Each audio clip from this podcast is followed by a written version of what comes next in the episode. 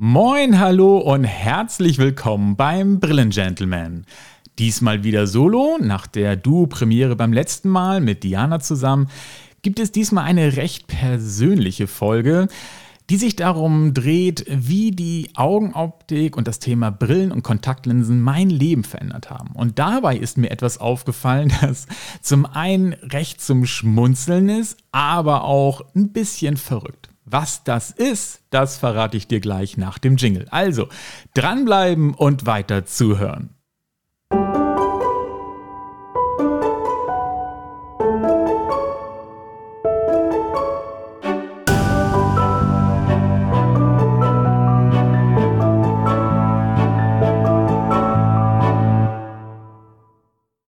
Kennst du das?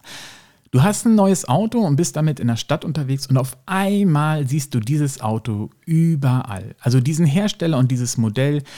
Es steht am Straßenrand und parkt, ähm, es kommt dir im, im, Gegenverkehr entgegen, es steht neben dir an der Ampel. Auf einmal, wenn du dieses Auto fährst, siehst du es. Ständig, überall. Ist dir vorher nie so aufgefallen. Und die Autos, die du vorher hattest, die fallen dir gar nicht mehr so auf. Also bei mir ist es auf jeden Fall so. Vielleicht ist das auch einfach nur so ein nerdiger Monk in mir, der da tatsächlich äh, ja, ein bisschen frei dreht. Oder es ist eher was Psychologisches. Das würde mich sehr beruhigen. Schreib mir doch mal, ist das bei dir auch so?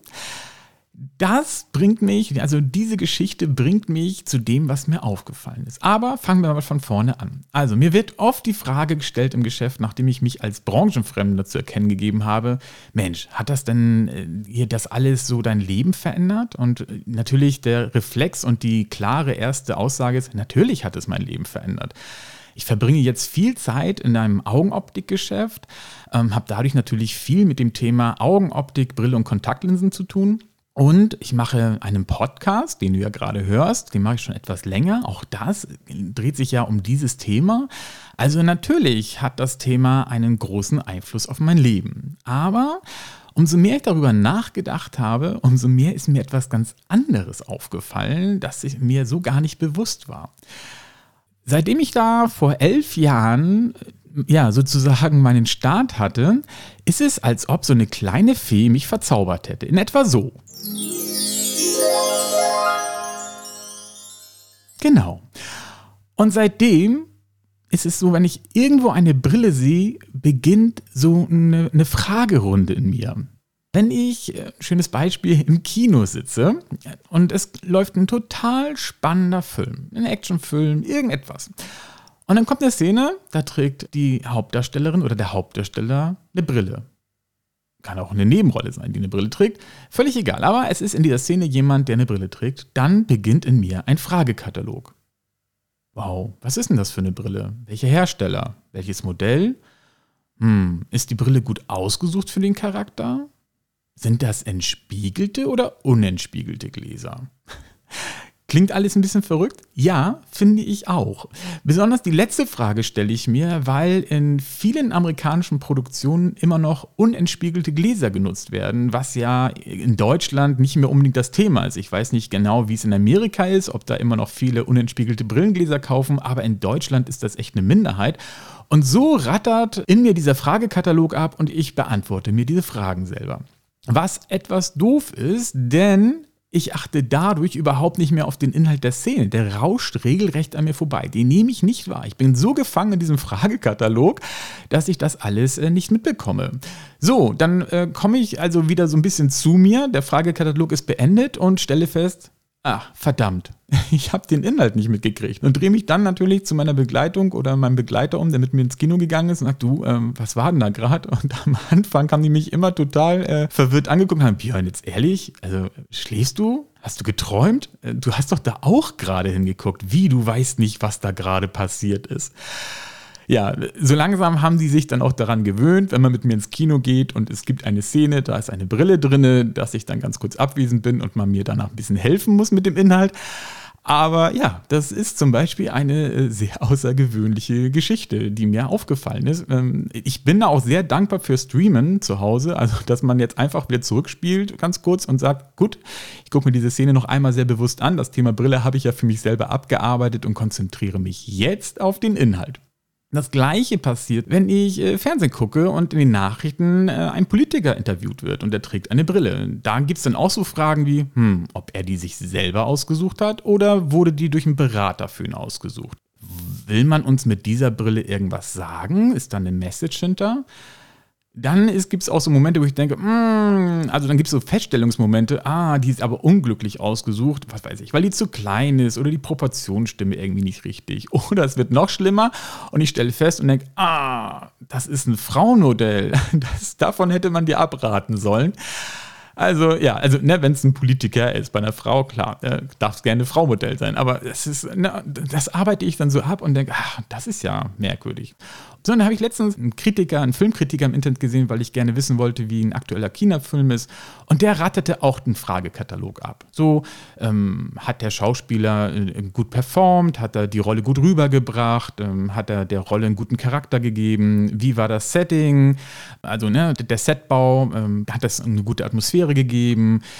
wie waren die Kostüme, wie war der Soundtrack und so weiter und so weiter. Und dann dachte ich, ach guck, der stellt sich ja auch im Kino solche Fragen. Ja, natürlich ist auch in gewisser Weise sein Job als Filmkritiker, kann man also nicht so ganz mit mir vergleichen. Beruhigte mich aber trotzdem ein wenig.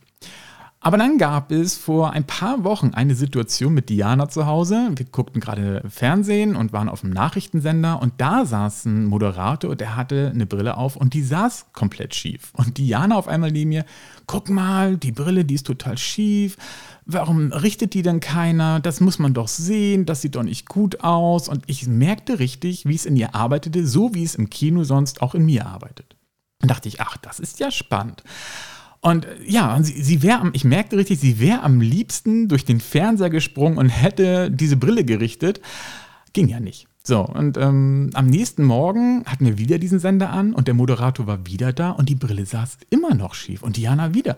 Guck mal, das, da hat sich noch nichts verändert. Warum macht das denn keiner? Das muss denen doch allen auffallen. Also, das sieht man doch deutlich, dass die schief ist. Also, es, es arbeitete wieder in ihr. Und dann dachte ich, okay, wir teilen also das Gleiche. Ähm, und das scheint nicht der nerdige Monk nur zu sein, sondern ich arbeitete für mich heraus, das ist vielleicht eher die Leidenschaft für das Thema Brille. Die Leidenschaft, die in dem Moment zündet und dafür sorgt, dass uns sowas auffällt und wir in deren Sicht angesprochen werden und uns entweder Gedanken machen oder am liebsten der Person äh, durch den Fernseher springt, helfen würden, um die Brille zu richten. Es gibt auch weitere Situationen, einige tun mir auch wirklich leid. Zum Beispiel, wenn ich in Hamburg äh, U-Bahn oder Bus fahre und äh, mir setzt sich jemand gegenüber, eine Dame oder ein Herr und die tragen eine Brille, dann beginnt leider unweigerlich in mir so ein Check. Hm, was denn das für ein Modell? Stimmt die Proportion? Ja, wurde die gut ausgesucht? Passt die so zum Stil der Person? Ist die gerade? Ist die gut angepasst? Passt der Sitz? Also all das rattert schon wieder in mir ab.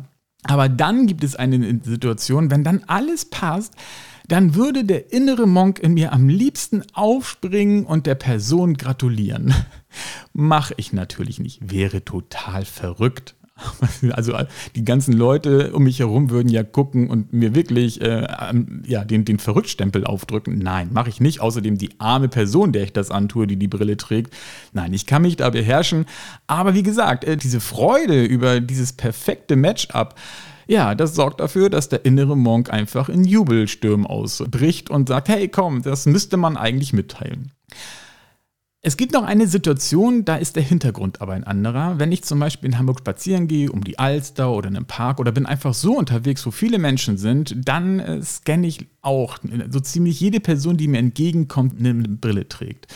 Tut mir auch immer leid, aber das ist tatsächlich unbewusst und der Gedanke dahinter ist, glaube ich, ich mache so eine Art Marktanalyse in dem Moment. Ich gucke nämlich, Mensch, welcher Hersteller ist das, welche Form, welche Farben und da steckt, glaube ich, eher der Gedanke des Ladens dahinter, dass ich mir die Frage stelle, haben wir das auch? Sind wir da gut aufgestellt? Scheint sehr gefragt zu sein im Moment.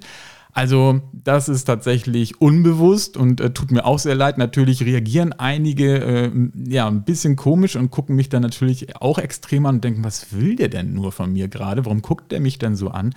Das äh, tut mir wie gesagt sehr sehr leid. Da stellt sich tatsächlich für mich die Frage, Gibt es sowas in dir auch? Gibt es da auch so einen selbstständigen Fragekatalog, der dann zündet? Äh, hat die Fee dich da in der Hinsicht auch verzaubert und da startet es einfach in dir? Würde mich interessieren. Ja, schreib mir das doch. Also würde mich auch sehr beruhigen. Dann bin ich nicht der einzige nerdige Monk, der, der dann seine Umwelt vergisst. Das wäre sehr, sehr äh, schön, das zu wissen. Ja, ähm, so viel mal dazu. Ich bin gespannt auf das Feedback, was da kommt, wie es euch so geht. Und äh, solltest du mal jemanden haben in der U-Bahn, im Bus oder sonst wo, der gezielt auf deine Brille schaut, dann schau nicht so böse. Es könnte eine Optikerin, ein Optiker oder der Brillengentleman sein, der einfach fasziniert von deiner Brille ist und gerade alles um sich herum vergisst, weil er einen Fragekatalog abarbeitet. In diesem Sinne hoffe ich, du hattest viel Spaß mit dieser Folge. Und ja, wenn sie dir gefallen hat und du mehr von mir hören möchtest, dann schau doch bei Spotify und iTunes vorbei. Da kannst du mich abonnieren. Und ansonsten danke ich dir recht herzlich fürs Zuhören und sage Tschüss und bis bald, dein Björn, der Brillengentleman.